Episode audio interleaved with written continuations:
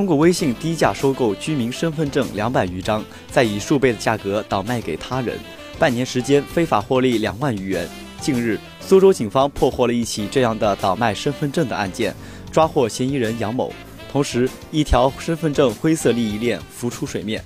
据杨某交代，从去年七月至今年二月，他利用微信等网络平台，以每张五十元左右的价格从他人手中购买居民二代身份证，然后再以每张三百到四百元的价格转卖。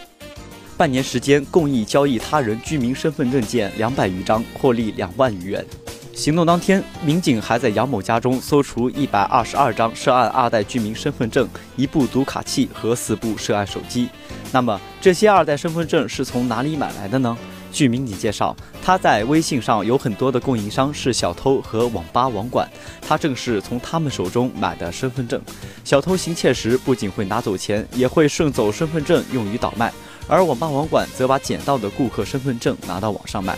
杨某的下游买家得到身份证又能干什么呢？据悉，他们从杨某那边买到身份证以后，用来办信用卡、银行卡、开公司、开淘宝等。何况如今住旅馆、买房、炒股也需要实名登记。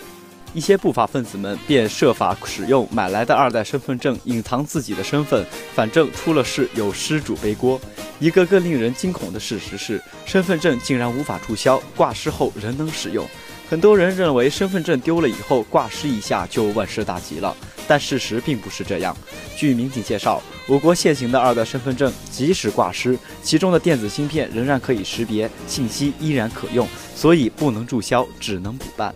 因此，小编在此提醒广大网友：万一身份证被盗走或丢失，应尽快到派出所补办，开具补办证明，千万不可掉以轻心。